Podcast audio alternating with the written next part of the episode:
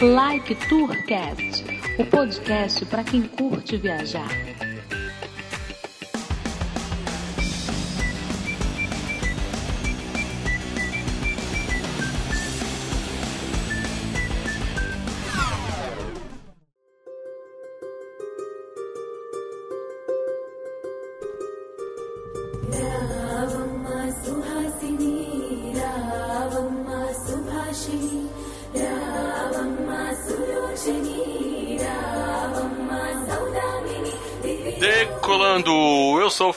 Cordeiro, o Codorna. Edmilson Júnior X. Eu sou o Bruno Gomes.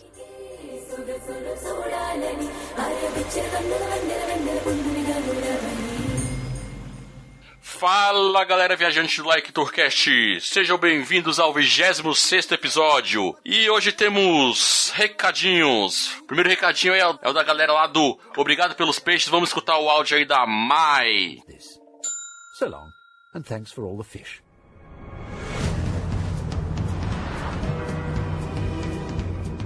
Olá, mochileiros do Lactura, aqui é a Mai do Papo Vogon e eu vim para pedir uma ajuda para vocês. É, vim pedir ajuda é difícil, viu? Falar a verdade que a gente tá meio assim, mas é um- a gente quer realizar um sonho. Queremos ir para a Inglaterra, mas eu vou expli- explicar melhor.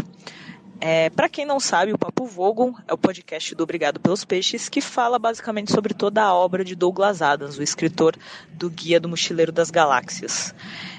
E nós fomos convidados diretamente pelo Kevin Davis, que é amigo do Douglas Adams. Ele trabalhou com o Douglas Adams e ele convidou a gente para participar do Laslar Lyricon 3, que é o evento lá na Inglaterra que reúne os mochileiros de lá, que reúne os fãs do guia. E nós fomos convidados e, claro, a gente sabe que é meio carinho, principalmente em Inglaterra, é meio difícil, então a gente está pedindo, a gente está fazendo crowdfunding no Catarse pedindo pra galera ajudar a gente. Valor a partir de 10 reais, a gente vai dar algumas recompensas pra galera que ajudar com os valores mais altos. Então é só entrar lá, coloca, procura no Catarse OPP na Laslar Lyricon 3. Espero que os meninos coloquem o link no post do Like Tour. E por favor, nos ajudem a realizar esse sonho. A gente vai vir com material exclusivo, vai mostrar tudo sobre o evento e quem sabe trazer uns presentinhos, tá bom? Beijos e até mais e obrigado pelos peixes.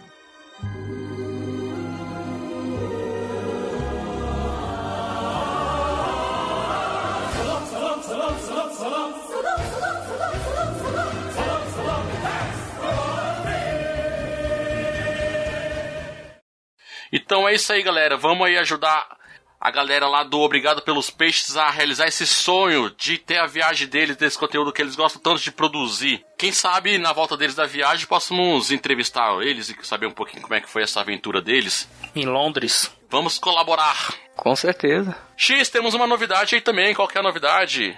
Lançamos nossas tirinhas. Aê! Uhul! Essa aí é uma forma de de- divertida aí de poder divulgar nossos episódios e vamos compartilhar aí quem gostou também, quiser também imprimir pro seu filho, pro sua filha pintar. Temos mais um recado que agora é o questionário, né? Que nós queremos conhecer os nossos ouvintes melhor cada vez mais e para isso temos um questionário para que os nossos ouvintes nos ajude. É rapidinho responder, coisa de um minutinho. É só pegar, parar um tempinho aí, ir lá e responder no seu smartphone, então direto no computador, para que possamos melhorar o nosso podcast. Além disso, você também está concorrendo ao quê?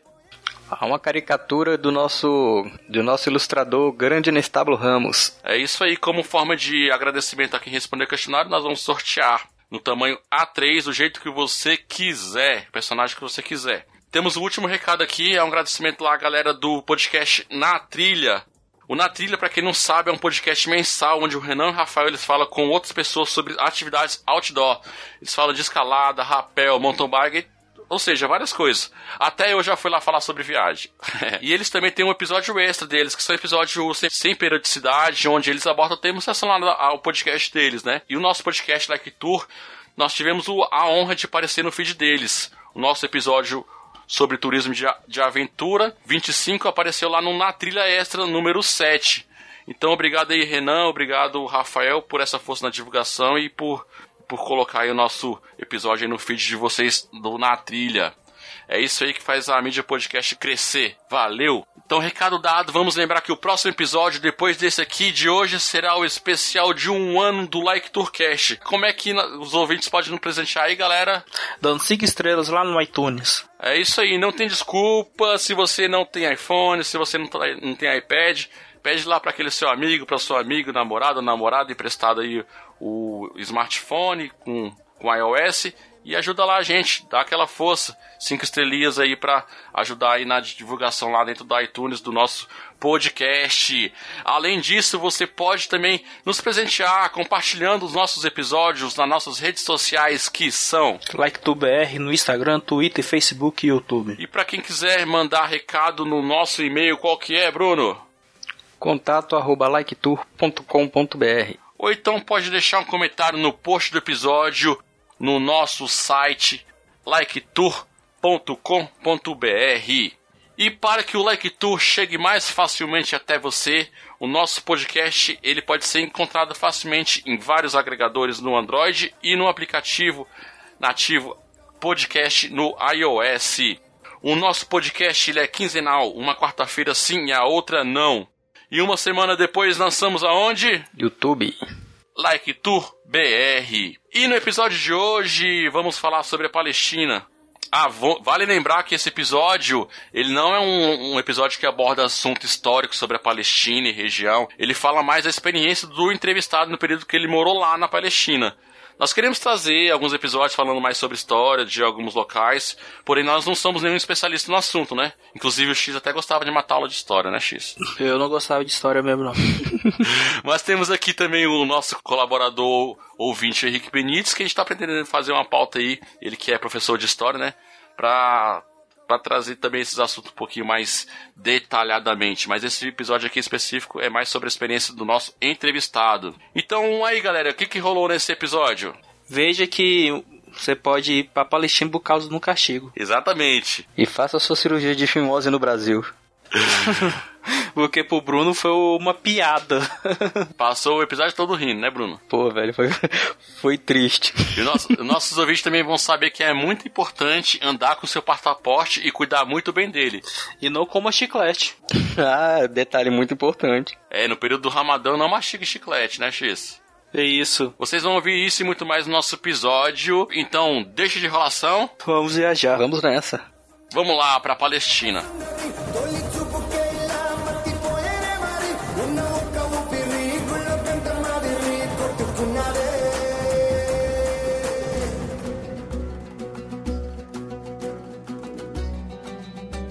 E no episódio de hoje, aqui no Like Tour, nós já passamos por diversos locais, conhecemos experiências diferentes de diversas pessoas e dessa vez vamos conhecer a Palestina.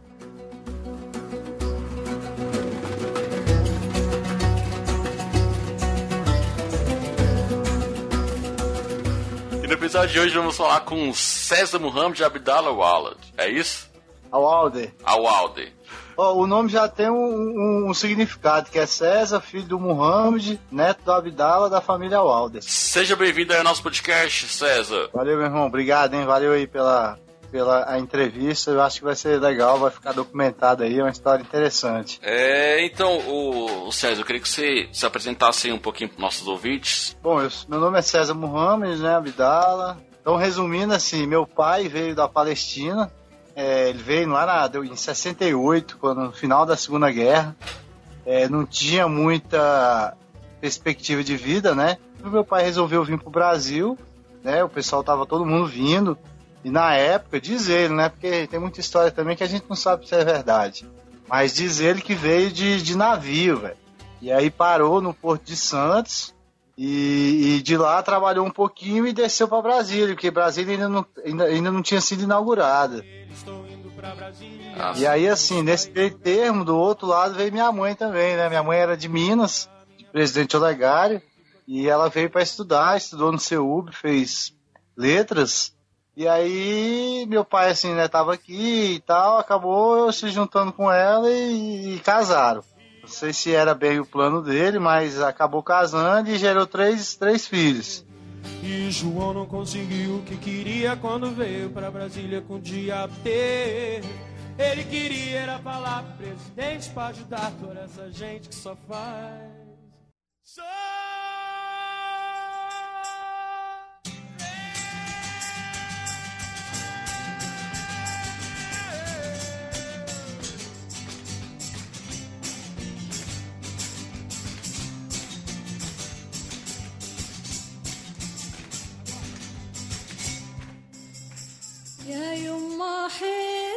الفرح في دار الاخوالي يما Todo mundo que veio pra cá, meu pai mesmo, ele tinha essa, essa obsessão de, de fazer com que a gente conhecesse a, a terra dele, né?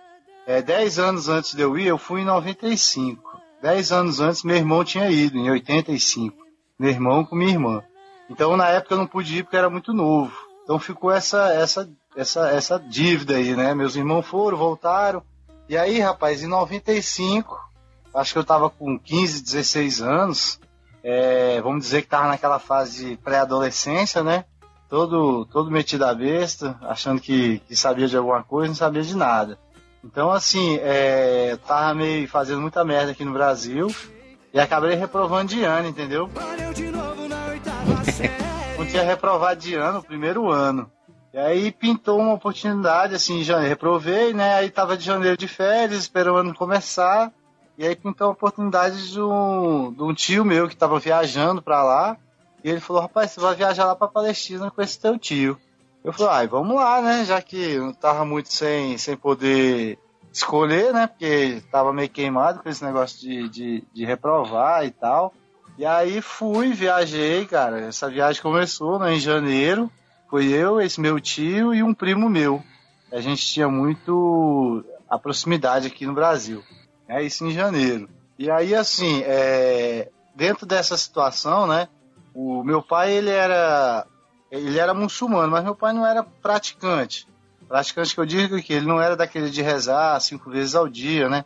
O cara que é muçulmano, ele tem que rezar todo dia, cinco vezes, virado para Meca. Isso meu pai não fazia. Mas ele seguia todos os rituais do, do, do- islamismo, né? É, a doutrina. Ele não comia carne de porco. É, algumas coisas ele sempre ele tentava estipular, né? Não, não bebia álcool, não tinha álcool lá em casa essas coisas.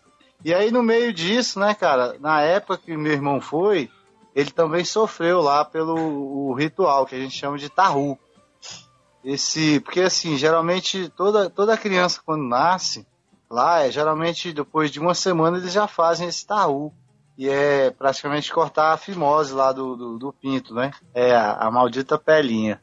Então, assim, é, então na época, rapaz, o meu irmão ele cortou e quando ele foi, né, como foi mais 10 anos atrás, ele fez mesmo com uns ancião, né? Não tinha médico não, foi na, na faca. Ai, Anestesia, Era pelo na menos? faca. Não, não tinha anestesia porra nenhuma não, velho. Era, era aquele fiozinho mesmo assim, meu irmão. Tu olhava assim, o... a sorte que os caras lá não bebem, né, velho? Pelo menos bêbado o cara não tava. Mas aí, é, quando minha, minha mãe, desde quando meu irmão foi, minha mãe sempre me falou, né? Vamos fazer essa, essa cirurgia, né? Porque eu, eu já tinha fimose. Vamos fazer, vamos fazer. E ela sempre ficou falando. Eu nunca imaginei que eu ia viajar lá pra Palestina. Então eu falei, ah, não, vou fazer isso não. Eu fui enrolando, enrolando. Aí de repente, quando eu me vi, eu já tava lá na Palestina. Então quando eu cheguei, né, eles ficaram muito felizes, porque viu que reatou os- o contato com a família e tal. Mas aí o pessoal, meu pai já ligou, nessa época que eu cheguei, meu pai já ligou e falou pra esse meu, meu, meu primo lá, meu tio, né? Falou, ó, a gente tem que fazer o tarru nele. Eita porra. Aí, e isso assim, né? A primeira semana foi festa, foi uma beleza, comida pra caramba, come cabrito daqui, cabrito dali. E eu com aquele negócio no pé da orelha, né, bicho? Pô, uma hora eu vou ter que fazer essa merda, uma hora esses bichos vão me pegar. não perguntar nem se você Aí, queria. bicho, Cara, não tem jeito, né, velho? Porque eu tô lá do outro lado do mundo, velho. Como é que eu vou fugir? Você falou, toma, corta ou vou te segurar e passar a faca? Rapaz, então, eu, já tinha aceitado, né, que a coisa ia acontecer. Então começou, né? Aí chegou um dia antes à noite, o meu primo falou onde eu tava dormindo, na casa dele, e falou assim: amanhã você vai fazer o tarro. Quando acordei no outro dia, velho, de manhã, eu olhei pela janela, eu vi o cara chegando, velho. E aí já chegou ele, e quando ele veio, né, o, o cara que ia. Eu nem sei se eu posso chamar de doutor, não sei o que aquele bicho era, não. Sei que ele chegou com a malinha, chegou com a malinha e eu, porra, beleza, né? Daí ele foi entrando e veio ele mais uma tropa. Tinha ele mais oito pessoas. Aí a casa é, caiu. A casa caiu, velho. Aí eu, porra, aí já começou aquela situação, né? E já começou aquela gracinha, né, velho? Porque na época, como era muito cedo, eu fiquei lá quase 10 meses. É, fiquei lá 10 meses, de janeiro a outubro. Então tinha 10 dias que eu tava lá, eu não sabia falar árabe, não sabia falar nada.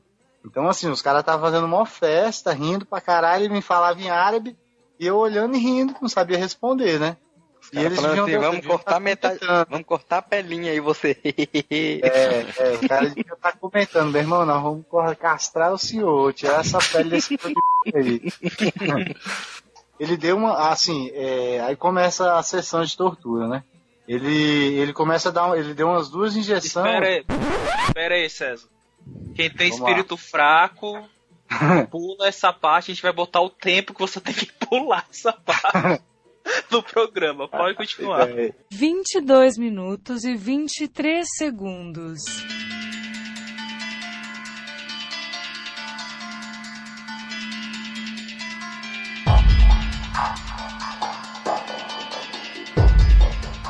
Ele começou com, a, com as injeções a- antitetânica, né? Pra não, não infeccionar e tal. Então já dá duas, duas agulhadas já na cabeça do pinto mesmo, né? Porque é ali onde ele vai cortar, né, velho? Aí já começou a doer. Eu. Pariu. Mas até então, né, velho? Só uma espetadazinha tava de boa. Aí o cara pá, passou o algodãozinho, né? Pra, pra dar uma limpadinha, tirar ali o, vendo o tudo. churume, sabe? Tirar o ceroto. Os caras te, na- os cara te amarram. Não, não amarra não, velho. Mas aí, assim, aí o que que foi os oito, os oito caras? É essa- é, essas oito pessoas era pra segurar o cara mesmo, né? Então ficou espalhado quatro de um lado, quatro de outro. Então um, um ficou ali apoiando o ombro, o outro segurando o braço, o outro segurava a coxa, o outro segurava a canela e o pé. E o, e o médico ali no meio, né? Tudo de perna aberta. Com, com- o pinto já tinha sumido, né? Porque pensa no menino que tava com medo. Já não era tinha lá essas anos? coisas. Tinha 15 anos, velho. Puta E o grande pariu. problema foi esse, velho. Porque os moleques, quando corta, eles têm uma semana de vida, velho. Então a cartilagem tá molinha, né, velho? O negócio corta que você nem vê. Aí chegou o pelancudo lá, cheio de fimose, velho. 15 anos. Fimose, velho, parecia um. Uma. Ai. Aí, beleza. Tu tá rindo, Bruno? Aí o bicho começou, né, velho? Ele falou, ó, César, vai- vamos, vamos começar. Então, assim, o, o, o aparelho que eles, que eles usam é tipo um cortador de charuto. Né? Não sei quem conhece, é um charuto, você põe a pontinha lá dentro, o cara fecha a, a navalha, a cabecinha pula, né? E o Ui. charuto tá pra fumar. Só que isso funciona pra criança de, de, de aí, duas semanas de vida. De dois anos não, né? Uma semana, velho. Que nem tem fibra de nervo, só uma pelezinha pendurada. O moleque nem, quando ele vê, já foi. Aí, velho, o bicho arrumou. Aí no momento que ele deu o golpe, que aí, come, bicho, que ele travou mesmo, pá! Aí eu comecei a gritar. Comecei a gritar, filha. Quanto mais eu gritava, velho, mais os caras ria. Porque como eles, eles não conheciam o idioma, aí eles achavam engraçado demais o, o sotaque. E eu chorando, chorando, chorando, aí deu aquela dor do caralho, velho. Tava mordendo, eu tive que morder uma, uma trouxa de roupa, né? Pra, pra ver se a Mas dor e a anestesia que tu levou? Não adiantou nada. Não, não era anestesia, velho. Era antitetânica. Ah, Era antitetânica pra não inflamar, pra não infeccionar. Essa- Mas não era anestesia, não, velho. Mas o problema não é isso, velho. Quando ele deu o golpe, aí começou a merda. Porque ele deu um golpe, ele também tava achando que ia cortar fácil. A pelinha ia sair, tecnicamente falando, ia ser só um, tá, um golpe, né? Bateu, a pelinha pulou, ele ia dar os pontos e beleza. Mas comigo deu errado, velho. Porque, como eu já tinha a idade grande, a pele tava dura e essa porra não cortou toda. Ai. Então, como se tivesse cortado a a pelinha só até a metade, velho. Aí o cara, aí eu vi que rolou uma situação e o povo ali olhando pra cara do cara e o cara, não, pera aí. Temos que terminar na tesoura, velho. Aí, bicho, a, a sensação é a mesma coisa de você cortar um, um pedaço de papelão, que ele vai mastigando ali a tesoura, e a tesoura mastigando e mastigando a maldita pelinha. Aí, velho, eu tava gritando, gritei, gritei, gritei, gritei. Aí cortou. Isso também é rápido, né, velho? Não sei quanto tempo durou. E aí no Pra mim tá durando a eternidade aqui, velho. Aí tirou essa merda da pelinha, eu falei, ah, acabou, sangue pra tudo que é lado. E o cara ainda pegou a pelinha assim, falando assim, ó, leva pro Brasil, leva pro Brasil. Aí terminou, fez o curativo, aí tu vai, de- fui deitar na cama. Aí começa o povo vir pro quarto, subir pra, pra dar parabéns, né? Porque, teoricamente, eu virei muçulmano ali, né? Quando os caras, quando passo por esse ritual, eles me deram uma- umas palavras pra falar lá, é, Ashalilé, Ilé ilaha illallah, Ashad Muhammad Rasulallah. É como se Muhammad, porque Muhammad é o profeta, né? O Maomé. Então só existe ele, ele é o profeta de Deus, uma parada assim. E aí nisso vai todo mundo te cumprimentar, velho. E tu lá deitado na porra da cama, com aquela coisa dilatando, né? Uau, uau, uma pelinha dilatando, dilatando, dilatando. E porra, não tinha ninguém, velho. Eu olhava assim, o cadê minha mãe? Cadê? Não tinha ninguém pra pedir ajuda. E só um povo que eu não conhecia, velho. O povo ia lá e ria, e olhava no quarto, eu olhava, ah, tudo bem, tudo. Nada. Mas eu tinha que passar por isso, velho. Não tinha jeito, não. É, que, que tava em, em jogo, assim, também todo a, a criação do meu pai, né? E como Sim. eu aceitei isso, tecnicamente falando, os caras, pô, então o Mohamed passou todos os. tá seguindo todos os, os rituais.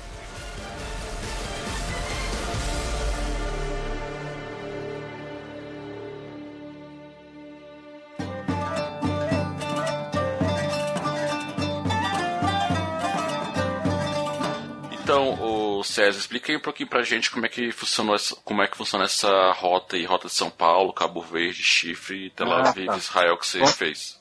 naquela época não, não tinha voo, voo internacional, ele não saía direto de Brasília, né? Então, assim, a gente pegou um avião normal, né, para São Paulo. Então a rota era São Paulo, Cabo Verde. Mas, assim, foi mais de passagem, né? De- é, depois que eu fui pesquisar que Cabo Verde é uma ilha. E, e a gente foi mais escala, passou de lá. E aí tu rasga chão ali pelo, pelo, pelo mar, né? Isso aí é um tempo grande, velho é quase 12 horas de viagem, né, para chegar do outro lado, que a gente chegou na ilha de Chipre. Então a gente foi para um hotelzinho lá na ilha de Chipre. Também não conhecia esse país. É, a gente ficou lá um dia, deu para ver que, que era assim no, no litoral, né? Mas muito diferente do, do que eu já tinha visto. Eu também não tinha muita idade, né? Quase não tinha viajado. Mas assim, a gente ficou um dia e no outro dia já viajou, já voltamos para o aeroporto. E daí é rápido, né? De Chipre para Tel Aviv é duas horas. E aí você chega em Tel Aviv, tinha um, um cara esperando a gente. Porque nessa época era muito difícil, porque hoje em dia a Palestina tá, tem, tem até mais autonomia. Autonomia que eu digo assim, de ela tem uma polícia, ela tem uma independência. Na época que eu fui, geralmente Israel que, que controlava todas as cidades da Palestina. Controlava assim, ela, ela tinha um checkpoint que eles chamavam.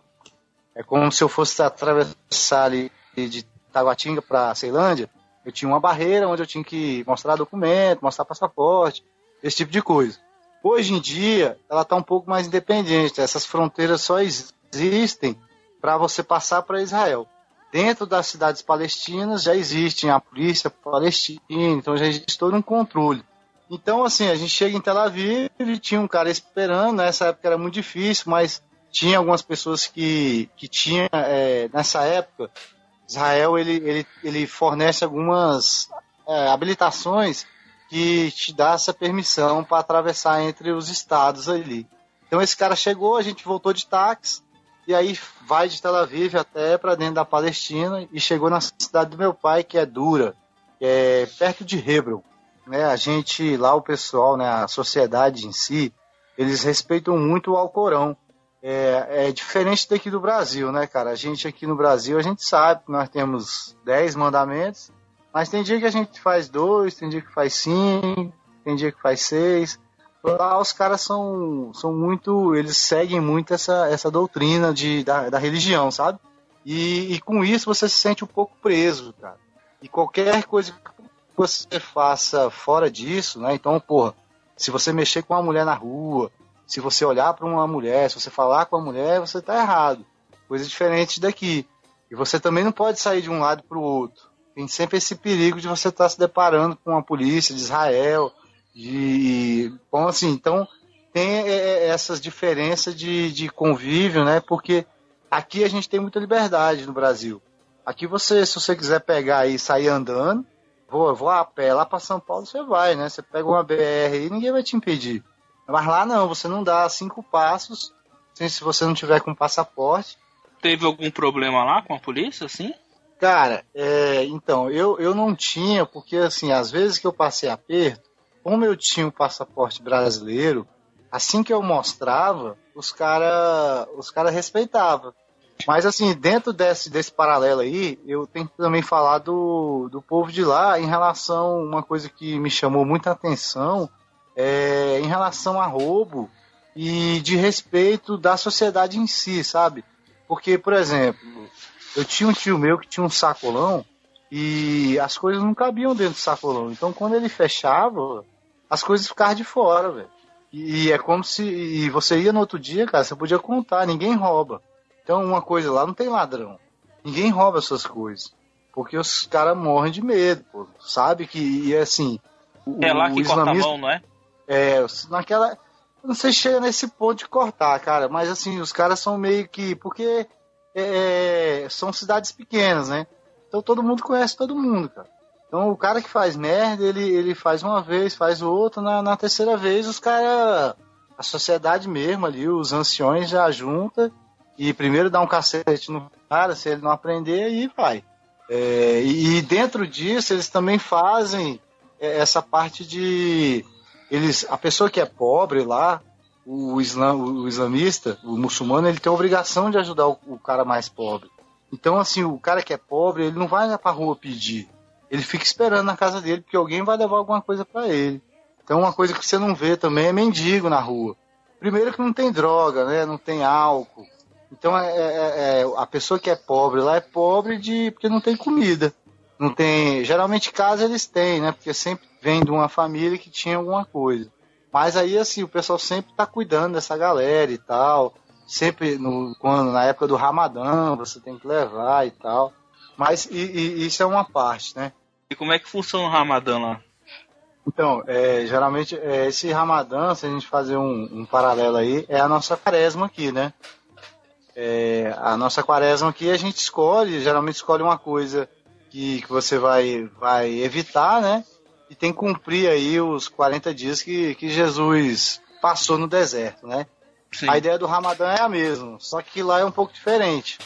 Lá é estipulado que você pode comer antes do sol nascer e depois que o sol se põe.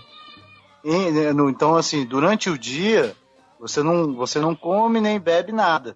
Não come não bebe. Então, é, água, nada. E você continua a sua rotina. Então, assim, os caras que fumam lá, ninguém, ninguém fuma pra caralho lá. É, então o cara não fuma. Pode morrer de agonia, mas o cara não fuma. O cara pode trabalhar de pedreiro, tá com sede, ele não vai beber água durante o dia. Então, é, como eu falei, né, eu tinha esse tio meu que tinha esse sacolão. E geralmente ele comprava as coisas. É, se a gente for. A, a, cidade do meu pai era Dura, né? Que fica perto de Hebron. E ele ia fazer compra em Ramala, que é a cidade do Arafá tá na faixa de uns 300 quilômetros. Então a gente, eu, eu fui, né, aproveitei a viagem para conhecer essa Ramala, que hoje é a capital de, da Palestina, uma das capitais, né, porque aí se a gente for falar de política tá meio dividido, né.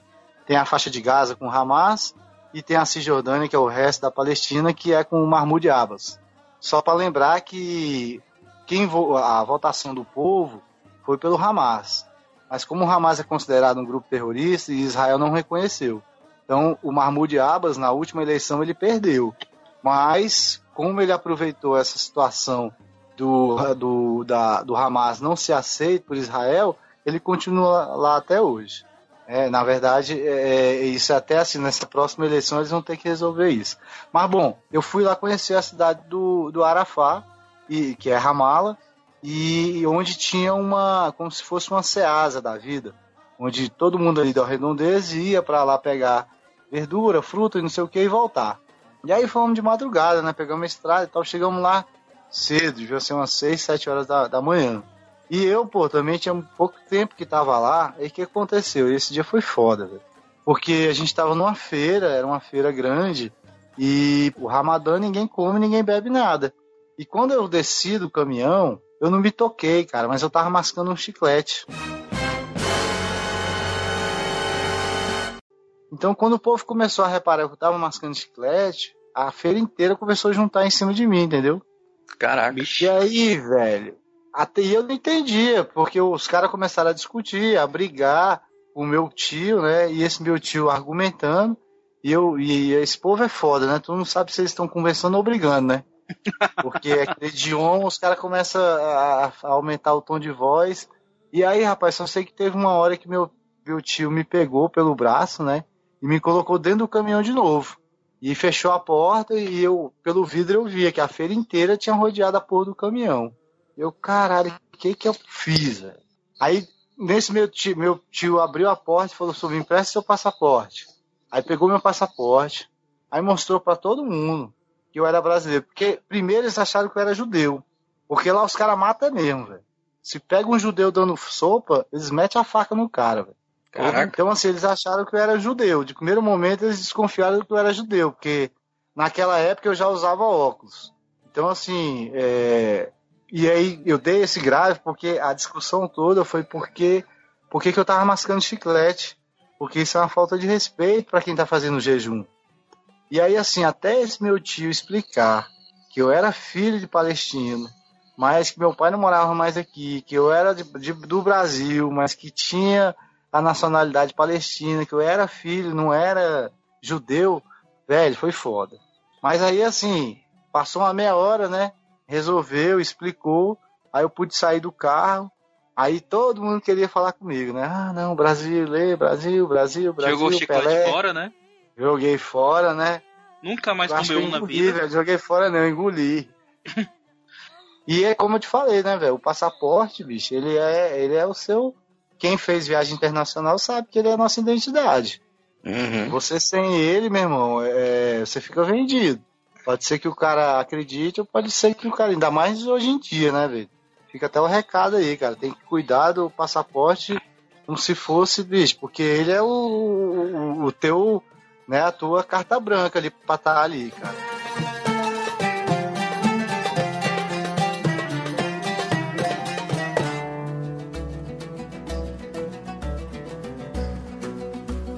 Aproveitando aí que Mas você fala falou aí. do passaporte, é, como é que, que é o esquema lá de batida policial no estrangeiro e se ele tivesse um passaporte, o que, que, que pode acontecer?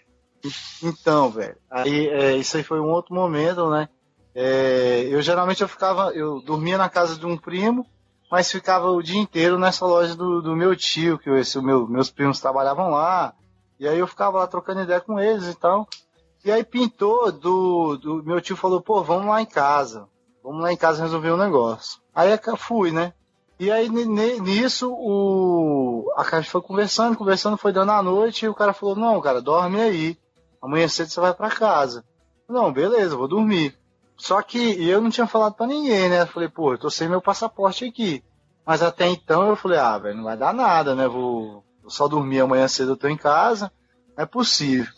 E aí, justamente nesse dia, cara, numa cidade perto de onde eu tava, é, eu eu tava em Betlarra e uma cidade do lado, assim, devia ser 20 quilômetros, que era onde tinha um assentamento judeu, tinha tido um atentado. Caraca. E perto dessa, dessa minha, onde eu tinha morado, dentro dessa minha tia, ela eh, tinha uma que a gente chama de forte. É uma base do exército de Israel. Então, assim, como teve esse atentado nessa cidade, meu irmão, os caras começaram, pô, helicóptero, sirene. Então, assim, a galera que mora ali ao redor desse, dessa base já começa a ficar, assim, é, morrendo de medo. Porque quando ocorre isso, cara, o exército de Israel vem e ele vem metendo na porta, vem metendo o pé na porta, então ele revista as casas, então ele faz uma devassa, faz um, faz o, eles não, não respeitam nada. E Uhum. como na, naquela época eles controlavam tudo, irmão, você fica vendido. Ele pode entrar na sua casa, pegar o chefe da família e falar assim, ó, você é acusado de terrorismo. E te leva pra, pra cadeia, meu irmão, e vai saber quanto tempo você vai sair de lá. Caraca. E aí começou aquele, aquela, aquele coisa e tal, e tia chorando pra cá, tia chorando pra lá. E aí eu, eu tinha que falar, né? Eu falei, olha, eu tenho uma notícia ruim pra dizer, viu? O que, que foi? O que, que foi? Tô sem meu passaporte. Aí, aí ficou naquela tensão, mas assim, graças a Deus eles não chegaram a vir pra essa cidade da minha mãe, do, do, do- dessa cidade onde eu tava. Eles acabaram indo pra onde tinha ocorrido o atentado e resolveu por lá. Mas depois desse dia, bicho, aí é que eu não andava mais sem o, o passaporte, cara.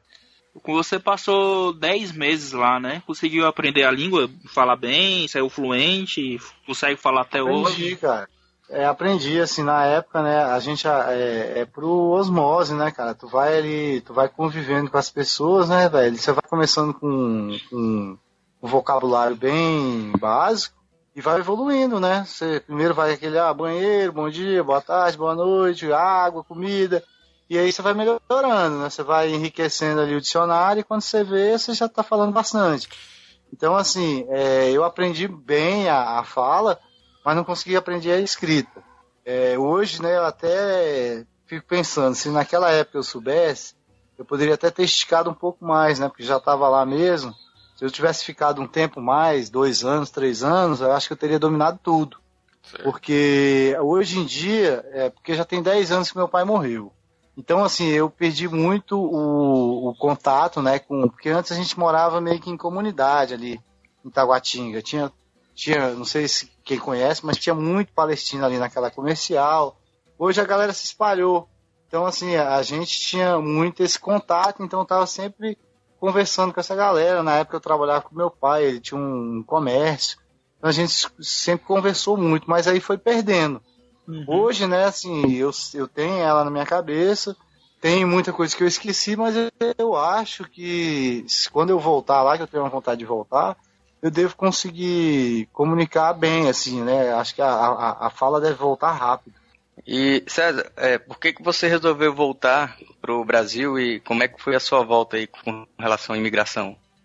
Pois é, cara, é... eu, assim, chegou uma hora, né, que minha mãe também já estava muito preocupada comigo. Ela achou que já, já tinha dado, né, o castigo. E ela também já começou a sentir saudade. E eu cheguei naquele ponto que eu não tinha mais visto. Eu já tinha pedido para renovar duas vezes, então, ou eu, eu ficava ilegal, ou eu voltava mesmo, né? E assim, eu tinha que, como já era final do ano, eu tinha que voltar para organizar, voltar a estudar e tal. E aí foi chegando a hora de voltar mesmo, sabe? Não, não- Foi pintando a situação, falei, é, vamos voltar, vamos voltar. As pessoas queriam que eu ficasse mais lá. Como eu falei no, no início, né? Hoje eu teria aproveitado mais a oportunidade. É, eu tenho um primo meu que ficou lá quatro anos. Então ele se alfabetizou. Hoje ele fala fluentemente, entendeu? Então hoje eu fico pensando, pô, eu podia ter explorado isso. Mas na época eu também eu já, já tava cansado, eu tava com saudade do Brasil, tava com saudade da minha mãe, saudade dos meus irmãos, saudade da rotina daqui, né? Porque a rotina de lá é muito diferente da nossa. Como eu falei, a, a falta de liberdade é muito ruim, cara. E a liberdade que a gente tem aqui no Brasil é muito boa nesse sentido. Então, assim, é, aí começando a volta, né? A gente organizou e tal. E aí, assim, teoricamente, cara, a, a volta seria, o, o percurso seria o mesmo. Ela vive, Chipre, Cabo Verde, São Paulo, Brasília. Então, assim, é, eu tinha a rota todinha escrita, né? A gente tinha impresso o papel. Chega lá no aeroporto, né, cara? Já deu um, um trabalho. Eu não sei quem já quem passou em alfândega, sabe? O tanto que é ruim. Os Uhum. caras abrem tua mala, aí tira toda a tua roupa. Aí se fica uma pecinha de fora, os caras tiram tudo de novo e coloca. E na época eu tinha. Eu, eu, tava, eu tinha. Na época eu podia trazer comida, né? Então tava trazendo um bocado de coisa é, de árabe, assim, de comida. Então os caras revistou tudinho, velho. Aí beleza. Terminou, entrei no avião de Tel Aviv para Chipre. E na minha cabeça, o cara que, que nos pegou na ida i- iria estar lá. É, eu fui esperando descer do avião, passar ali pela alfândega e encontrar com ele, com a faixinha, né, pra mim ir pro hotelzinho e ficar lá de boa. Mas, bicho, aí a coisa deu tudo errado. Porque quando eu fui passar pela imigração, os caras já me pegaram, aí assim, eu já achei estranho, né, que demorou um pouco mais, e eles já pedem o seu passaporte e a sua passagem. Uhum. Então, nesse, assim que o cara olhou, né, ele mexeu no computador e tal, não sei o que, e falou, ó, vem aqui comigo. Você não vai agora não. E eu falei, uai. E fiquei olhando, procurando ver se o cara tava lá, e ele já me pegou pelo braço e me levou para um canto. Isso em Chipre. E aí eu fiquei num canto no aeroporto, onde eram as pessoas que estavam meio que imigrantes, entendeu? E assim, eu, eu acho que na época os caras achou que eu, que eu ia deserdar, que eu queria entrar né, na, em Chipre. Não sei, só sei que eu fiquei com a galera que, que tava meio que ia ser deportado.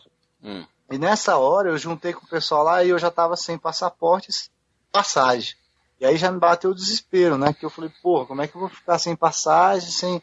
E aí, assim, eu fiquei dois dias no, nesse aeroporto de Chipre, né, cara? Eu fiquei preso lá. É, não, eu só podia ir no banheiro, não tinha dinheiro para comer, eles também não forneceram comida. E eu fiquei assim, eu na minha cabeça eu sabia que eu tinha chegado no domingo, eu cheguei lá domingo, né? Eu ia Uhum. ficar a segunda, então foi domingo de madrugada, a segunda inteira, e o meu voo era terça-feira, às 8 horas da noite, eu lembro direitinho. Então, assim, quando o cara me pegou e me levou para esse canto, eu vi que o negócio estava feio, porque tinha um africano, e tinha já uns 10 dias que ele estava lá, e tinha Caraca. dois carinha da Arábia Saudita que estavam presos numa salinha. Na época eu fumava cigarro, né? E eles me pediram cigarro, e quando os caras botaram a, ca- a cabecinha na, na janela, meu irmão estava com os olhos roxos, todo estourado. E eles falaram que os caras bateram neles e tal, e eu, porra, meu, bateu aquele desespero, tô sozinho. Aí, pá, comecei a chorar, e ao mesmo tempo eu falei, porra, eu tenho que, tenho que manter a cabeça no lugar, né, velho? Porque eu sabia que meu voo não era, não era hoje nem amanhã, era só depois de amanhã. Falei, cara, eu vou ficar aqui e vamos ver o que, que vai dar.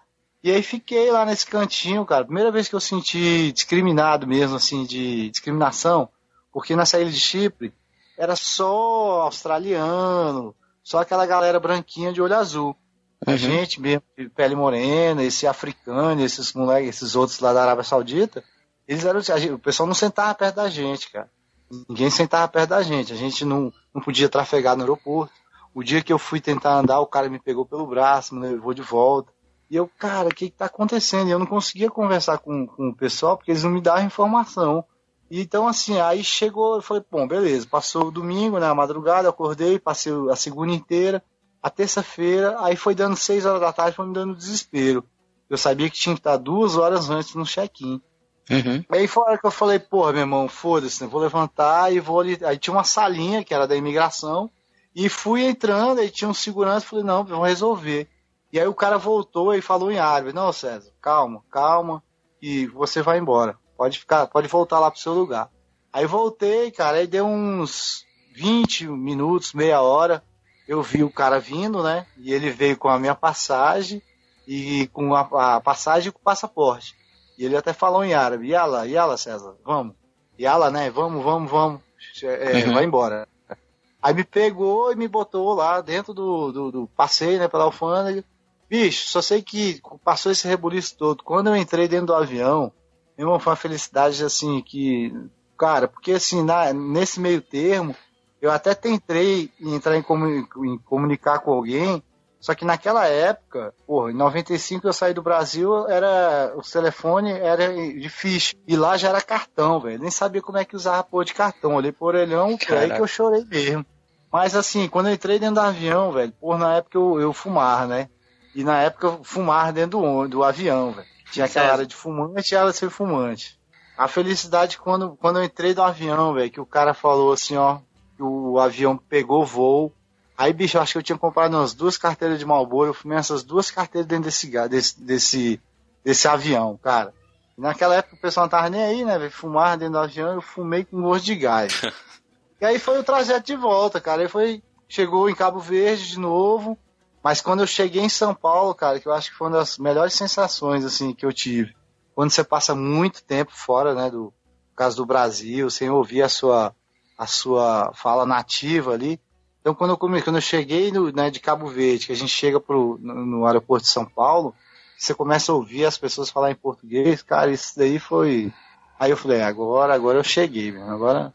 Aí pronto, de, de São Paulo, né, uma hora e meia para chegar em Brasília, cheguei em Brasília, a família inteira tava esperando, cara. Aí foi legal, a gente chegou em casa, meus amigos tudinho lá. Os caras morriam de rir, porque eu tinha perdido o, o sotaque brasileiro, né? Eu quase não conseguia falar, assim, tava tão acostumado a falar em árabe, e já não falei, ficava falando tudo assim, os caras, pô, não sabe nem mais xingar.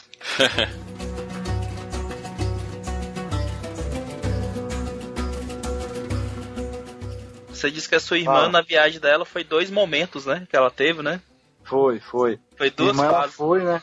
Ela foi, velho, isso você vê nas fotos, né? Ela chegou nos, nos primeiros dias, ela foi dizendo que não ia usar o lenço, né? Porque lá o lenço é o uniforme padrão tá? das mulheres, inclusive até um- uma peça da escola que você usa. E aí ela disse, eu não vou usar, eu não vou usar, eu não vou usar.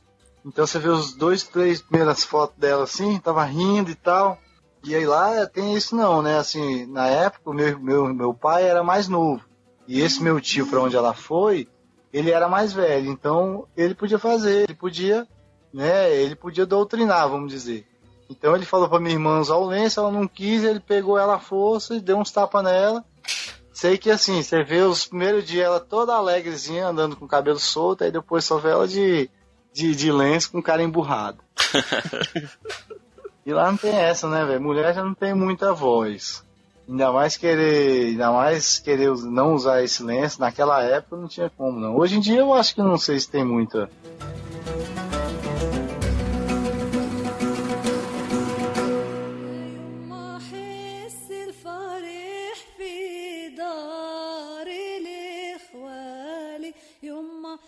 É, inclusive, temos uma pergunta aqui do nosso ouvinte colaborador Henrique Benites. Inclusive, ele já participou do nosso episódio número 18. Ele perguntou o seguinte: O que, que você acha que mudou de 1995 para cá em termos de desenvolvimento ou oportunidades para o povo palestino? E também se você acha que existe uma possibilidade da Palestina ser um Estado independente. Cara, é, eu acho que uma das coisas que eu percebi que mudou muito foi essa independência dos estados. Porque como eu tinha dito, né, antigamente toda a cidade, toda a cidade da Palestina era controlada pelo exército de Israel, tanto internamente. Então geralmente eu, eu tinha uma casa que eles pegavam ou tomavam e ali tra- transformavam numa base do exército, como para você passar de uma cidade para outra. Hoje em dia já não tem mais isso. É, antigamente só tinha polícia em Ramala, era a cidade do Arafá. O resto não tinha. E hoje em dia não. Hoje em dia você já vê toda é, essa estrutura de cidade. Outra coisa que também, que desde aquela época veio se construindo, foi uma democracia, que é muito baseada no- no- na democracia brasileira. Em relação, lá, lá você vê, tem Ministério da Comunicação, Ministério da Saúde, organizado em ministério. Então, eles têm é, essa coisa, vem evoluindo desse tempo inteiro. Então, assim, outra coisa que eu acho que ajudou bem também é a parte da própria internet, né, cara? Porque, como eles eram muito fechados, a internet, né, cara, foi abrindo, foi abrindo. Então, hoje o pessoal tem, tá- tem muito mais conhecimento e muito mais, assim, informação, vamos dizer, sacou? Então, eu acho que nesse sentido eles evoluíram bem. E aí, cara, em relação à independência, é, tem esse problema, porque eu acho que o próprio povo palestino também tem esse problema, os políticos palestinos. Porque eles hoje em dia exigem certas coisas que, do jeito que eles querem, nunca vai conseguir. Primeiro, eles não reconhecem o Estado de Israel. E isso é, é loucura você pensar, pensar assim. Porque ele está aí, é um país de primeiro mundo, é um país é um, é um país de ponta na parte de exército, tecnologia. Então, assim, esse é um, um dos primeiros pontos que os caras colocam como impasse, né? É, não, não o reconhecimento do Estado de Israel. E uma das primeiras coisas que Israel pede é que o Estado seja reconhecido, Israel. Outro ponto é que eles, para terem o Estado, eles querem que Jerusalém seja a capital. E ali também Israel não vai abrir mão, porque Jerusalém está dentro de Israel. E assim, é, se a gente for ver, Jerusalém, é, ela tem aquela mesquita, mas ela não é das mais importantes.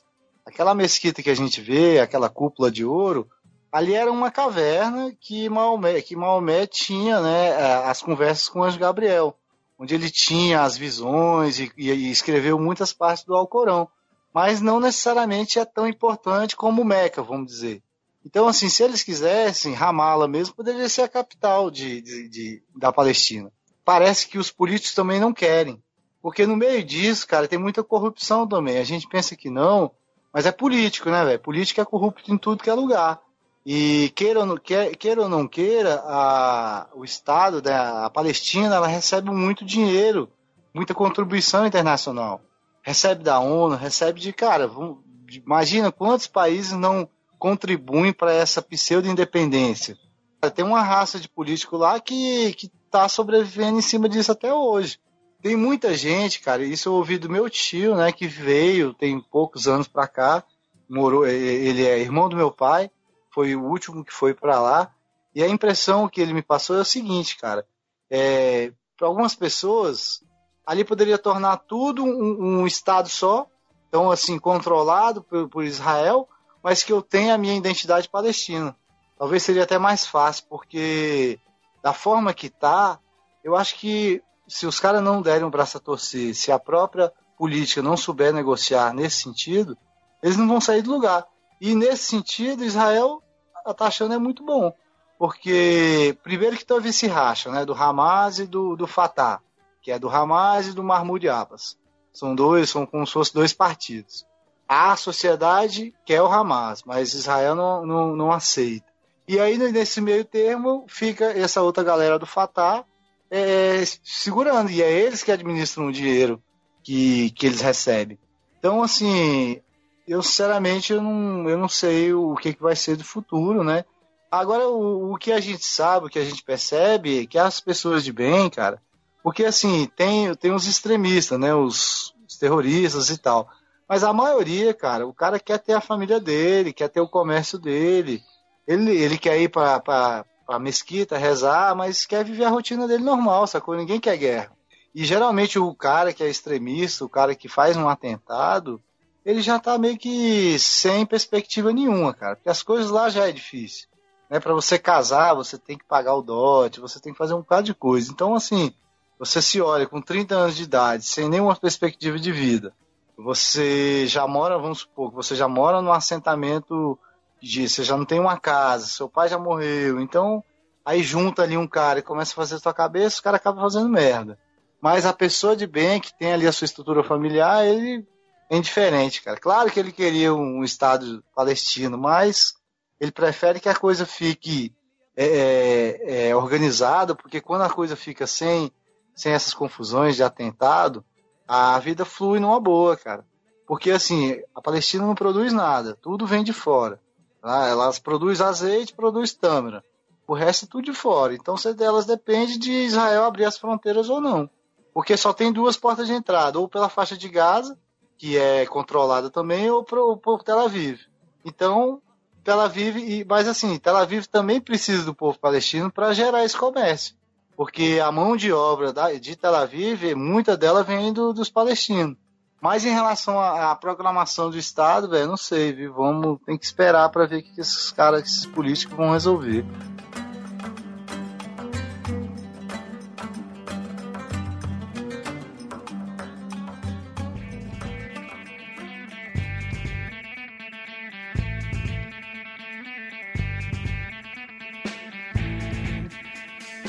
Então é isso aí, pessoal. Essa aí foi a história do César Mohammed lá na Palestina. Conhecemos um pouco da história dele nesses 10 meses que ele passou por lá. Falamos aí sobre o ritual de circuncisão, Tahu, o Ramadá que ele quase saiu preso, né? Entre outras coisas que aconteceram preso lá. não, quase morreu. acho que ia matar, viu, velho? Acho que nem esperar passar pra explicar se era brasileiro, não. Então. Que é... aquele negócio, né, cara? Aqui é aquilo que eu falei. Lá os caras respeitam demais a religião, velho. Aqui a gente, pô, a gente, quem é católico é, quem não é, ninguém quer muito saber disso não, né? Se tu tá rezando, se não tá rezando lá, não. Os caras, a sociedade em si gira em torno dessa religião. É. É isso aí. que tem esses prós, mas tem esses contras, que é esse extremismo, né? Os prós são isso, né? O respeito mútuo, é, não ter roubo, não ter essa, é, é, esse tipo de coisa que acontece, né? Desejar a mulher do próximo, é, traição. Então, assim, tem coisas que, que eu acho que o bem da sociedade vem para somar, né? Mas tem outros lados também que tem causa esse extremismo que acaba atrapalhando tudo, né? Então, é isso aí. Ele falou sobre tudo isso aí no episódio e também da sua dificuldade de voltar para o Brasil.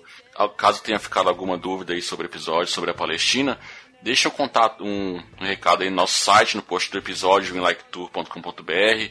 Pode também entrar em contato com a gente nas redes sociais LikeTourBR, no Instagram, Twitter, Facebook, ou até mesmo mandar um e-mail para contato arroba liketour.com.br. Então, César, obrigado pela presença aí, pela participação no nosso podcast. Valeu aí, pessoal. Espero que tenham gostado da história aí e vamos ver se vai ter mais enredo, né? Vamos lembrando de outras histórias, a gente junta mais uma coleção aí e fala mais um bocado. Beleza. Valeu, César. Obrigado Valeu, aí pela, Edmilson. pela história aí. Valeu, E-. Depois eu te mando as fotos, viu? Tá. Manda depois não, pode mandar logo. Tá, vou fazer, vou, vou botar uma foto aqui com a, com a rata, que é o, aquele, aquele lenço. O lenço da vergonha. ficar bem estereotipado. Ô César, valeu aí pela, pela entrevista aí, pela história aí da Falou. suas aventuras. Falou, velho. Então é Mas- isso. Não tá rindo até agora da circuncisão do outro, velho. Caralho. Pior que meu, pior, tinha um primo meu tirando foto, velho. Porque na época aquelas fotos ana- foto analógica e não tem nenhuma, velho. Graças Mas a ainda- Deus. Sorte Ainda ia ter foto pra relembrar. Então é isso aí, galera. Valeu, obrigado e fui! Valeu, Falou, meu irmão.